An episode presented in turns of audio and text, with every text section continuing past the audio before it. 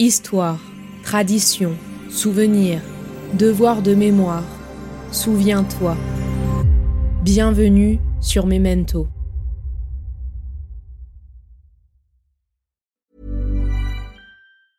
Hiring for your small business? If you're not looking for professionals on LinkedIn, you're looking in the wrong place. That's like looking for your car keys in a fish tank. LinkedIn helps you hire professionals you can't find anywhere else, even those who aren't actively searching for a new job but might be open to the perfect role. In a given month, over 70% of LinkedIn users don't even visit other leading job sites. So start looking in the right place. With LinkedIn, you can hire professionals like a professional. Post your free job on linkedin.com slash people today. Millions of people have lost weight with personalized plans from Noom. Like Evan, who can't stand salads and still lost 50 pounds. Salads generally for most people are the easy button, right? For me, that wasn't an option. I never really was a salad guy. That's just not who I am. But Noom worked for me. Get your personalized plan today at Noom.com. Real Noom user compensated to provide their story. In four weeks, the typical Noom user can expect to lose one to two pounds per week. Individual results may vary. Je pense euh, que dans l'avenir, il y aura plus de matière concernant des sujets qu'on a abordés, nous, ces dix dernières années, mais qui n'existent pas dans le, dans le milieu des reportages ou parfois même des livres. Les jeunes maghrébins issus de l'immigration, ils seront réconciliés avec euh, leur histoire et leur culture, et ils inviteront leurs camarades qui viennent d'autres horizons à venir les connaître. Ça invite à la découverte et à la connaissance, donc euh, je pense que la, la tolérance euh, sera meilleure dans, dans les années à venir.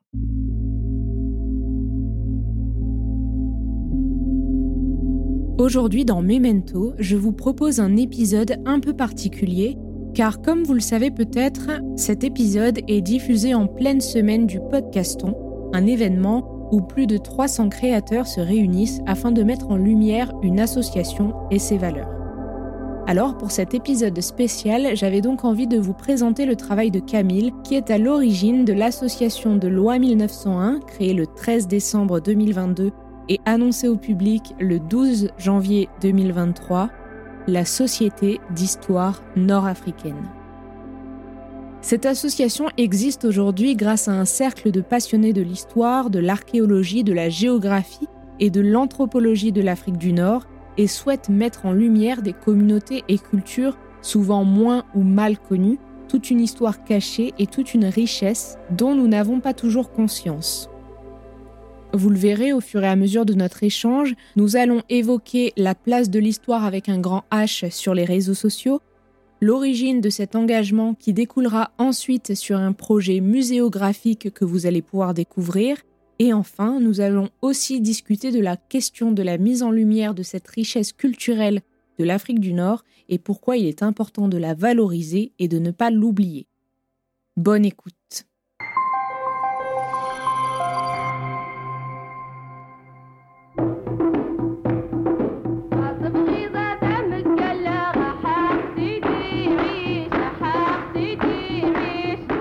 Vous écoutez Société d'histoire nord-africaine, une richesse et diversité culturelle de la préhistoire à nos jours, un épisode du podcast Memento.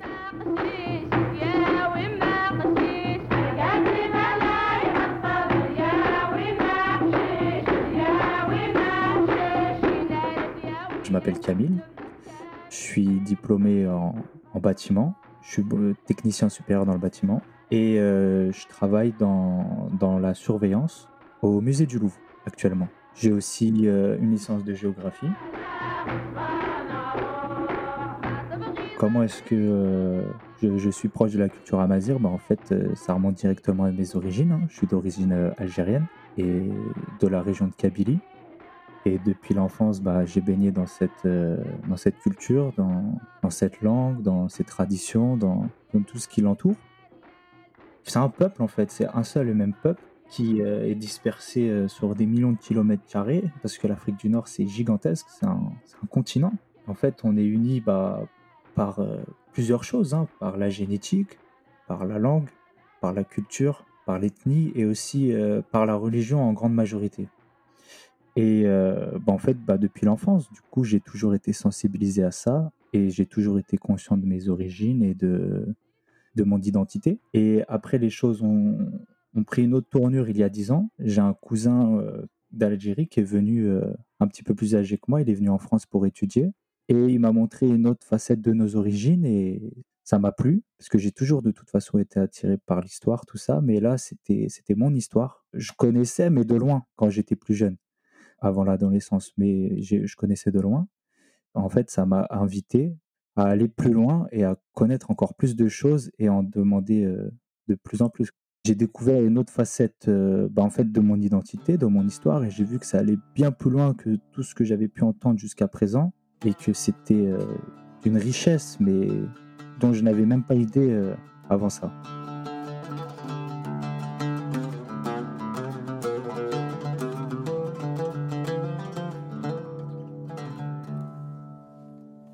C'est surtout via les réseaux sociaux en fait.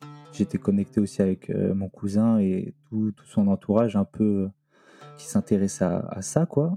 Ils avaient déjà monté des petits, des petits projets. J'ai baigné là-dedans euh, et on a fait plein de choses formidables, extraordinaires pour, pour la culture et pour l'histoire nord-africaine. Et parce qu'en fait, mon cousin, il était dans l'informatique. On a fait un tas de choses ensemble. On a fait, on a fait des sites, euh, un site d'actualité, un site dédié à l'histoire, la culture. Bon, tout ça n'existe plus aujourd'hui, hein.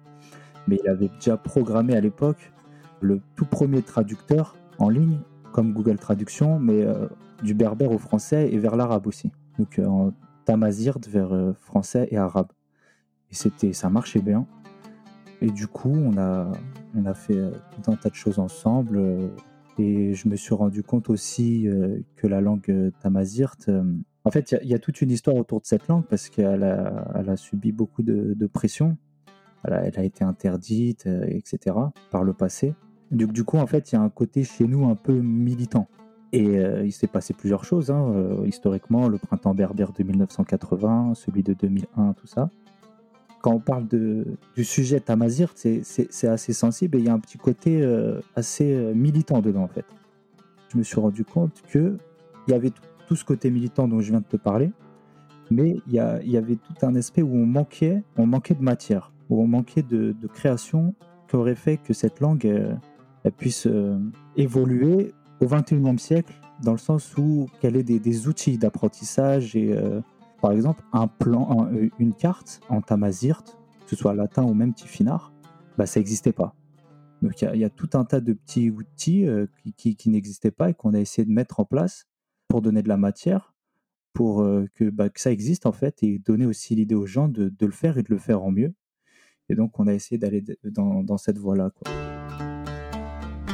Salut Barbarousse سلو بربروس يجيبكم فراشن من جرجرة كيف أجل الغيوم وقالوا أراديون بالكاف أودى Comme vous avez pu l'entendre, Camille a donc commencé à faire ses premières recherches en ligne il y a une dizaine d'années afin d'en savoir davantage sur sa propre culture et sur l'histoire de ses ancêtres.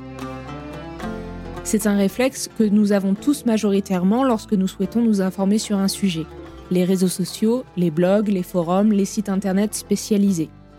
Qu'en est-il aujourd'hui? Est-ce que cette montée de la présence d'Internet a permis à l'histoire de reprendre sa place? Est-ce que les informations sont suffisamment précises et justes? Est-ce que cela peut permettre également à la mémoire de continuer d'exister?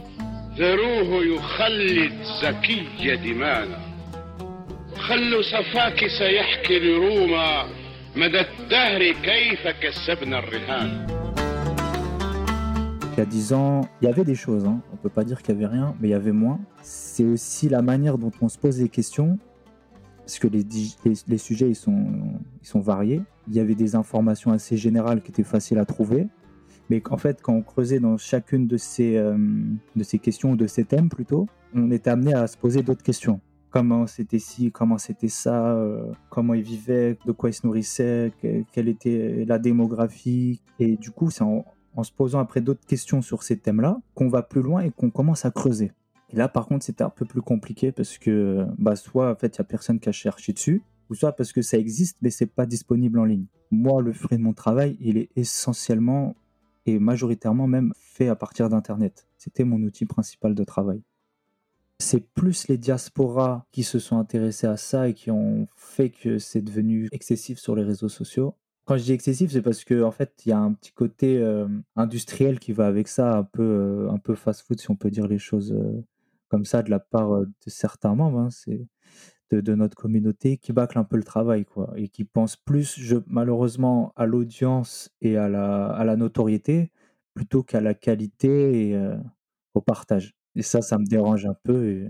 Et en fait, c'est ça aussi, des fois, je me rends compte que je ma, passion, qui était un petit peu euh, méconnue, et même par la part de, des gens de chez nous, hein, parce qu'il y a beaucoup de gens hein, de, de, notre communauté qui ne connaissaient pas grand-chose sur leurs origines ou de leur histoire euh, des années précédentes. Et en fait, on est passé d'un monde où ça intéressait très peu de gens à un monde où bah, la lumière est venue et c'est devenu une mode. Voilà, c'est ça le souci, c'est qu'on est, on est dans la mode. Ça, ça, ça me dérange un peu.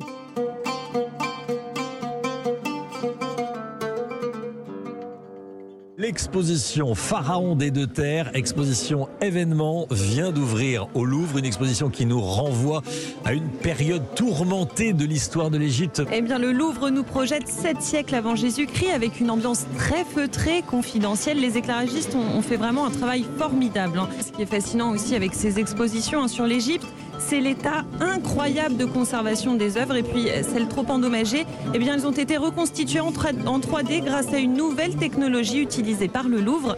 Les statues nous apparaissent comme au temps du dieu Amon.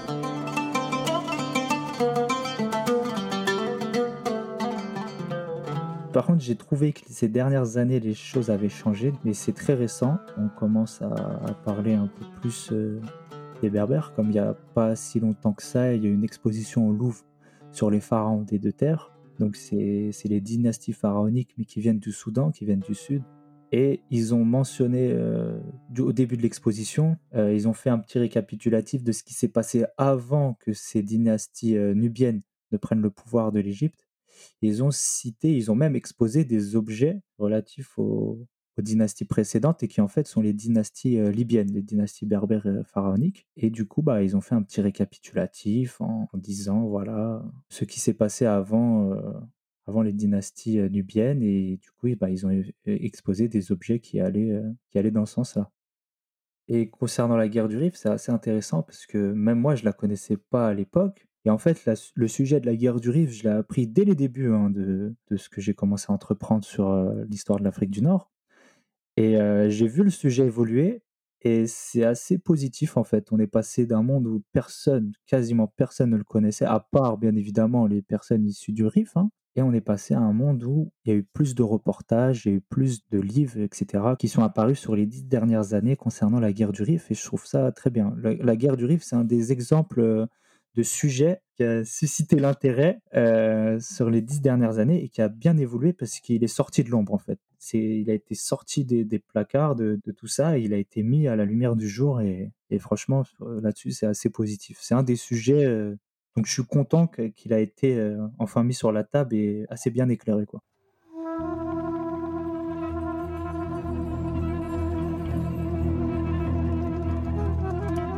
Azul Fellawen, Merci Berber Télévision et Dossem euh, pour euh, cette rencontre du MCBF, le mouvement citoyen euh, des Berbères de France.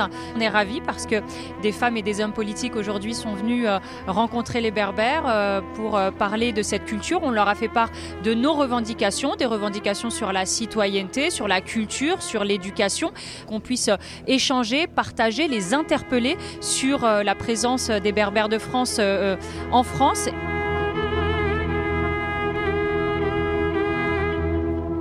avant de parler davantage du travail de Camille sur Internet à propos de la culture amassire et ensuite de son engagement à partager l'histoire de l'Afrique du Nord, de la préhistoire à nos jours, il me semble important de vous parler un petit peu de la culture amassire et des berbères. Les berbères, ou amassir, que l'on pourrait traduire par hommes libres, sont les plus anciens habitants de l'Afrique du Nord. La plupart des Berbères vivent au Maroc, en Algérie, en Tunisie, mais également au Niger, au Mali, en Mauritanie, au Burkina Faso et en Égypte. L'identité berbère est généralement plus large que la langue et l'ethnicité et englobe toute l'histoire et toute la géographie de l'Afrique du Nord.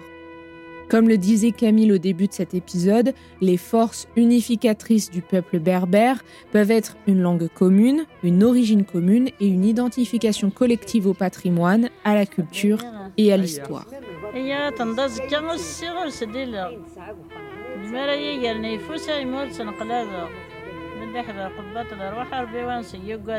Camille a donc décidé en 2012 de lancer sa première page Facebook et son site internet afin de donner des clés à ses lecteurs sur ce qui pouvait manquer de facilement accessible sur la culture amassire et l'histoire de ce peuple.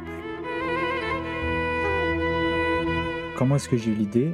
J'étais avec mon cousin et il m'a fait un peu découvrir euh, ce monde-là sur, les réseaux sociaux, sur Facebook. Hein. C'était le début de l'émergence des réseaux sociaux, le début des années 2010. Et ça commence à prendre. Hein. On, a vu, on a vu plusieurs choses à cette époque. Hein. On a quand même vu euh, en ligne la chute de la Tunisie, celle de la Libye. C'était une époque euh, particulière. Et euh, du coup aussi, je vois, ce monde berbère qui émerge sur les réseaux sociaux. Et en fait, il y avait déjà des pages sur Facebook, hein, c'était Facebook le réseau majoritaire à l'époque, qui émergent et qui parlent euh, de l'histoire de l'Algérie, de l'histoire des Berbères, etc. Et en fait, je lis, je lis, enfin, j'essaie de m'intéresser. Au début, je suis spectateur et j'apprends et puis je fais mes recherches de mon côté, tout ça. Et il y, a des bons sujets, hein. les sujets euh, traités par euh, les autres pages, etc. de l'époque étaient intéressants, mais je trouvais qu'ils n'allaient pas assez loin. Ils se contentaient pas d'aller au-delà. Ils se posaient pas certaines questions, ou alors euh, ils se contentaient un peu de copier-coller ce qui était disponible et, de le balancer. Et aussi, parce que bon, ça c'est parce que voilà, ils sont et c'était en francophone. Et comme c'est pas leur langue maternelle d'origine, hein, c'est déjà un, un, bel effort de pouvoir parler dans d'autres langues. Mais il y avait, il y avait des petites erreurs. Et en fait, moi, avec mon côté euh, francophone euh, qui a vécu toute sa vie ici, j'ai repris un peu ce qui se faisait à droite et à gauche. J'ai essayé de, mélanger avec ce que je cherchais moi de mon côté et essayer de rédiger ça assez bien pour que tout le monde puisse comprendre. Donc, euh, moi, je me suis inspiré des autres. Et j'ai essayé de faire les choses à ma manière. Et en fait, ça, je m'en suis rendu compte après, c'est qu'en fait, ça a eu son succès. Ce qui a fait qu'il y a eu beaucoup de, de sollicitations, enfin du moins de que ça, a pris de l'ampleur, quoi, voilà. Et il y a eu une période euh, d'ascension au niveau, niveau audience, voilà. Et ça, ça fait que de, de s'accroître, quoi. Je suis assez varié dans les sujets, je suis, je suis très large. J'ai fait plusieurs choses, hein. comme je t'ai dit tout à l'heure, euh, on a essayé de faire des travaux pour Tamazir, pour la langue, pour la développer. On a fait beaucoup de posts sur l'histoire, beaucoup de, de petits articles en fait plusieurs fois sur les mêmes sujets, mais de différentes manières et en abordant d'autres questions. On a traité aussi beaucoup d'actualités. en fait, je suis vraiment très large. C'est vraiment, je suis pas spécialisé dans un domaine. Et c'est très difficile parce que plus on spécialise dans un domaine, plus on excelle dedans, plus on, on est performant, quoi. Après, ça veut pas dire que je suis pas performant dans l'histoire globale d'Afrique du Nord. C'est un autre défi, c'est plus dur, mais ça va, j'y arrive assez bien. Et bien évidemment que j'ai parlé, comme je me suis intéressé à l'Afrique du Nord dans son ensemble, j'ai parlé de tout le monde. J'ai essayé de parler de tout le monde.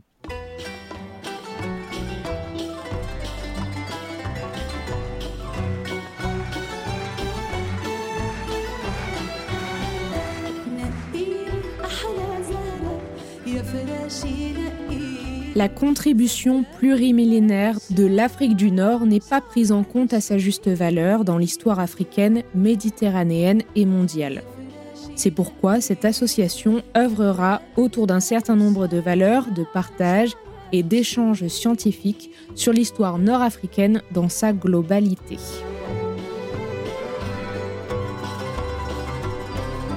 Ces quelques lignes que je viens de vous lire ont été écrites sur le site internet de cette toute nouvelle association, la Société d'histoire nord-africaine.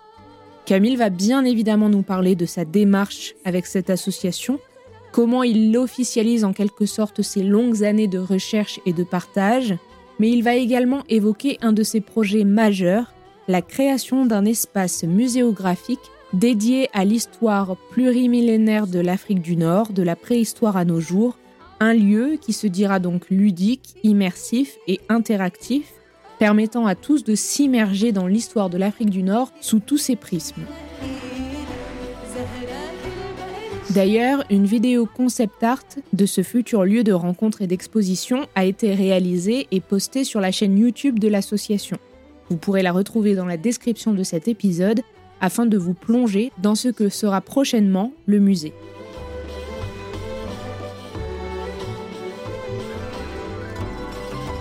J'ai voulu effectivement officialiser ça parce que euh, il est vrai que être une page et euh, sur les réseaux sociaux, c'est pas comme être euh, quelque chose, comme une association, d'être d'être présent. Ce projet d'association, je l'avais déjà depuis plusieurs années. Je savais très bien qu'au bout d'un moment, il fallait passer à autre chose. En fait, j'ai compris que je, je serais plus utile dans, dans la fonction que j'ai menée jusqu'à présent et qu'il fallait passer à un autre cap et il fallait aller plus loin. Parce que moi, avec toutes ces années, et à chaque année, de toute façon, je faisais une petite synthèse euh, de mon côté, je, parce que moi, j'ai vu beaucoup de choses évoluer, en fait. On part d'un monde où il y avait quasiment rien, on parle dans, dans le domaine immatériel, hein, à un monde euh, saturé. Aujourd'hui, des pages où qui essayent de traiter euh, l'histoire de l'Afrique du Nord, ça a émergé comme des petits pains, comme on dit. C'est, ça, ça a pris une, autre tournure, ça, il y a à peu près, il y a moins de cinq ans. Moi, je sentais qu'il fallait que je passe à un autre cap. Et c'est pour ça aussi que, bah, du coup, j'ai aussi proposé le projet muséographique. C'est parce que j'ai constaté, en tant que touriste ou en tant que visiteur d'un certain nombre de musées, ou, même aussi en feuilletant, parce qu'on pourrait, ce serait trop long de rentrer dans les détails, mais avec tout ce que j'ai lu euh, en articles scientifiques, en, en livres, etc., euh, depuis toutes ces années, j'ai souvent senti que certains historiens et chercheurs, etc., avaient du mal à citer euh, les, Berbères et l'Afrique du Nord, leur importance euh, dans l'histoire ou dans certains événements historiques. C'est comme s'ils essaient, ouais, je vais pas dire marginaliser, mais de, passer vite euh, le sujet, quoi, sans aller dans le détail, sans vraiment, même sans même aussi citer le nom du peuple, quoi. C'est assez dérangeant. J'ai envie de réunir autour de la table tout le monde, peu importe son origine ou quoi, toute personne qui aime l'Afrique du Nord, qui s'intéresse ou même à l'histoire ou à la culture en général.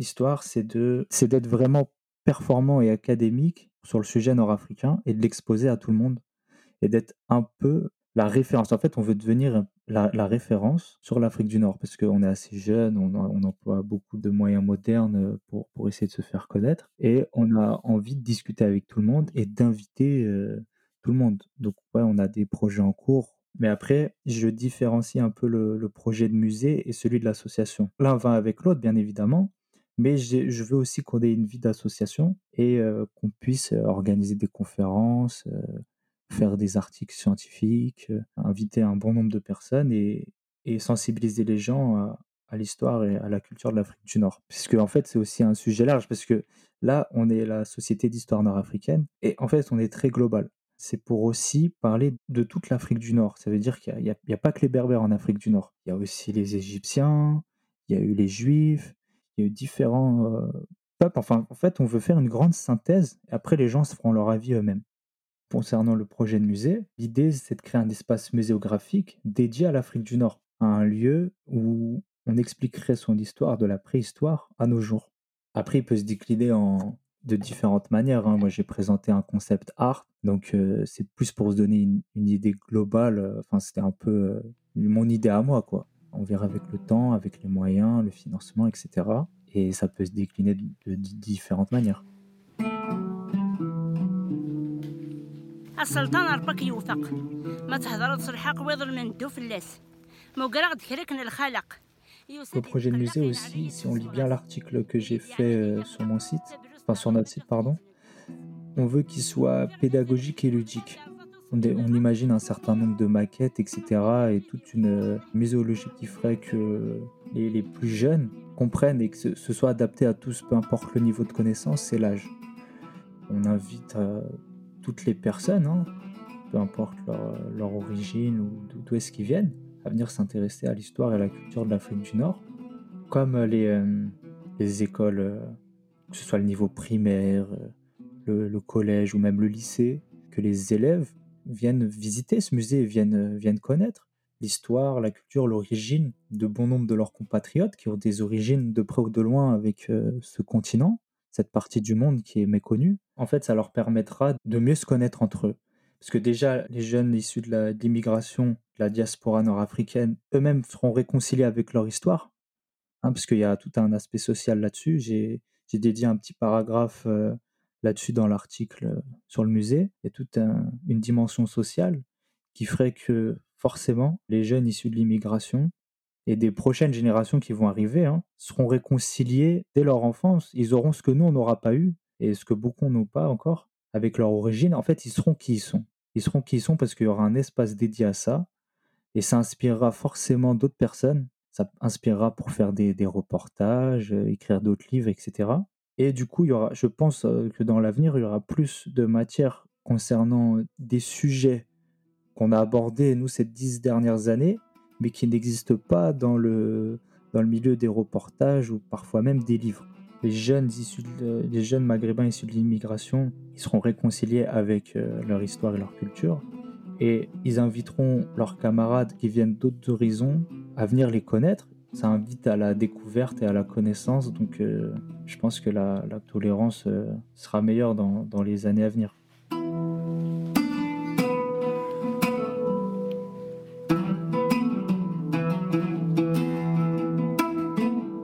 Alors, ce que vous pouvez faire, c'est de nous soutenir, c'est d'essayer de, partager un maximum autour de vous euh, l'existence de l'association, de ses projets, de ses ambitions, d'essayer aussi un peu de nous financer en nous faisant un don ou adhérer. Vous êtes, tout le monde est le bienvenu chez nous et essayer de, participer à l'édification de ce, grand projet. Quoi. Donc euh, on a mis en place euh, différents outils très accessibles pour l'adhésion ou les dons et aussi pour euh, le don du musée. Voilà, des dons qui, qui, seront directement versés pour ce projet muséographique, parce qu'on différencie bien euh, les, dons ou les adhésions même, enfin tout, financement qui va vers l'association, et on le différencie de tout don qui irait vers le projet de musée.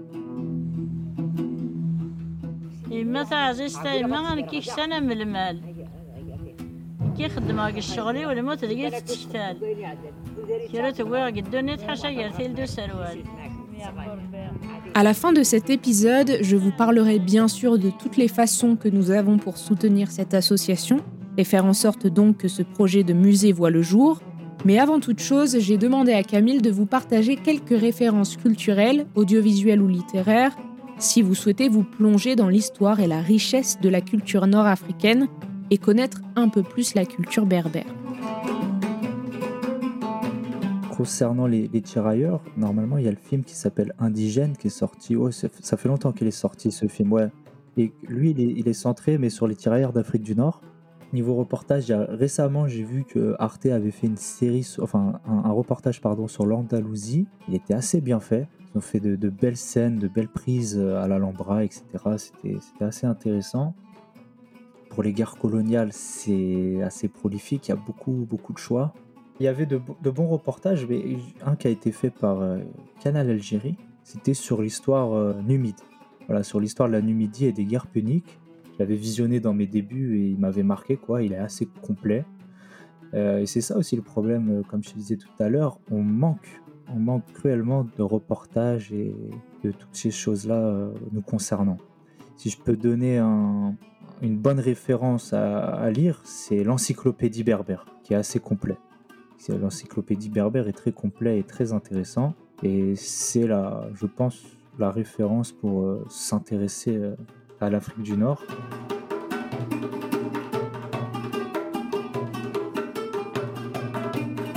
L'histoire des Berbères est le fruit d'une enquête identitaire personnelle.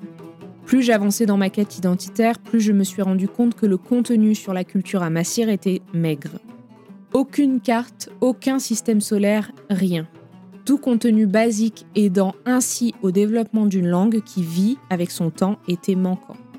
Ces quelques mots que vous pourrez trouver sur le site internet L'histoire des Berbères me permet donc de conclure cet épisode avec cette traditionnelle question que je pose régulièrement sur Memento.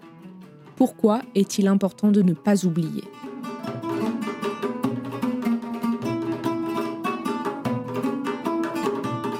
Je pense que cacher la vérité, elle finit toujours par euh, ressortir, qu'on le veuille ou non. Pour certains événements, c'est important parce que l'histoire, si on la comprend bien, elle peut être une leçon pour euh, les choix et les décisions qu'on va faire. C'est très important pour essayer aussi de comprendre euh, pourquoi est-ce qu'on en est là aujourd'hui et essayer de faire mieux demain. Aussi essayer d'analyser l'époque moderne et quelle tournure ça peut prendre quand on prend des décisions euh, qui ont un impact euh, assez grand, on peut essayer de, regarder dans l'histoire ce qui s'est fait et comment est-ce que ça a terminé. L'histoire, en fait, c'est fait pour se rappeler et c'est fait aussi pour anticiper, je pense. Et comme euh, le, célèbre dicton le dit, quand on sait d'où on vient, on sait où est-ce qu'on va. Voilà.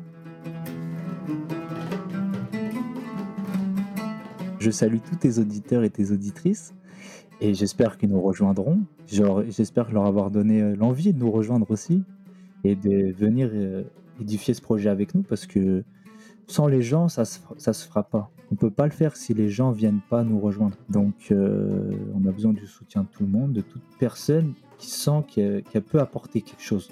Voilà, nous, on n'est pas des gens fermés, on n'est pas là pour faire les décideurs et aller uniquement dans la voie qu'on a, qu'on a décidé.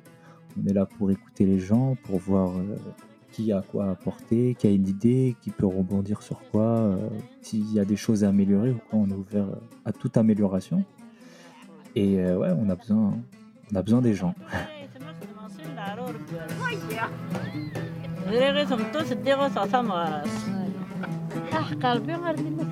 لا ملاح. نختي دا زين تبع هكذا. ايوا لي وكذا زين تبع زين فحسبت فاضل كارطة. نروح بطاكسي والسينا واندا تشتكينا ودرار المنصورة. الشرعي وحدث يفهم الجوجث يحكي ما يمدى الغلطة.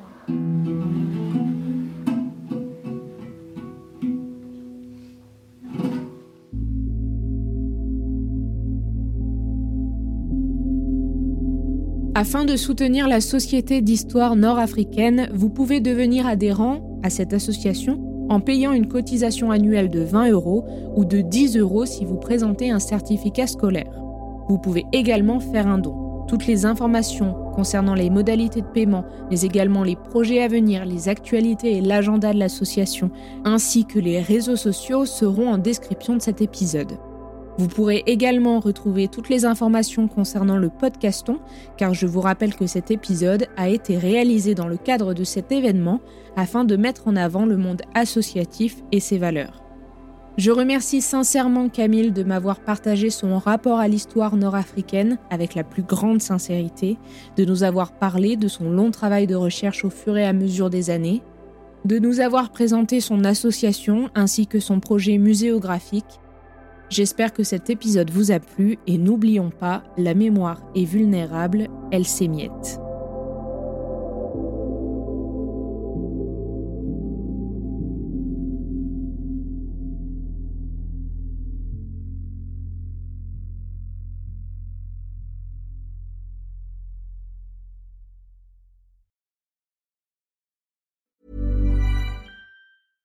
Hiring for your small business? If you're not looking for professionals on LinkedIn, you're looking in the wrong place. That's like looking for your car keys in a fish tank.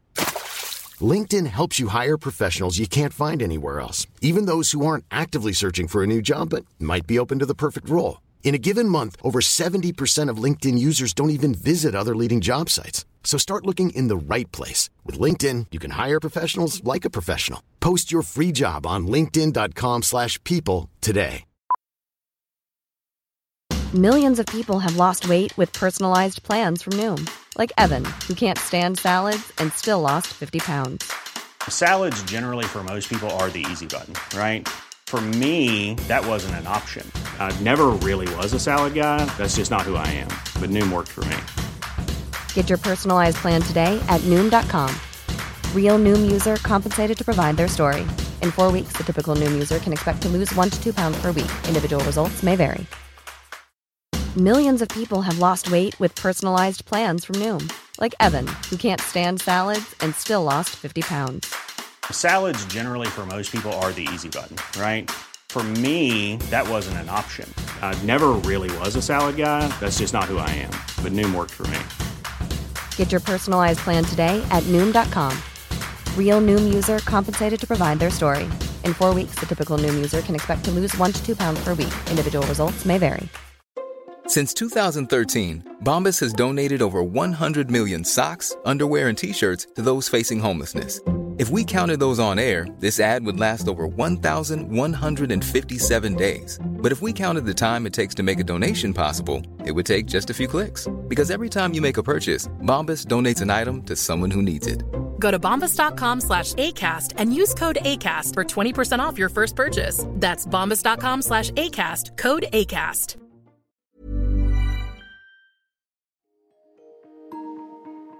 Vous venez d'écouter Memento, un podcast réalisé par les Belles Fréquences. Ce podcast est disponible sur vos plateformes d'écoute préférées Apple Podcast, Spotify, Amazon Music, Deezer ou encore Podcast Addict.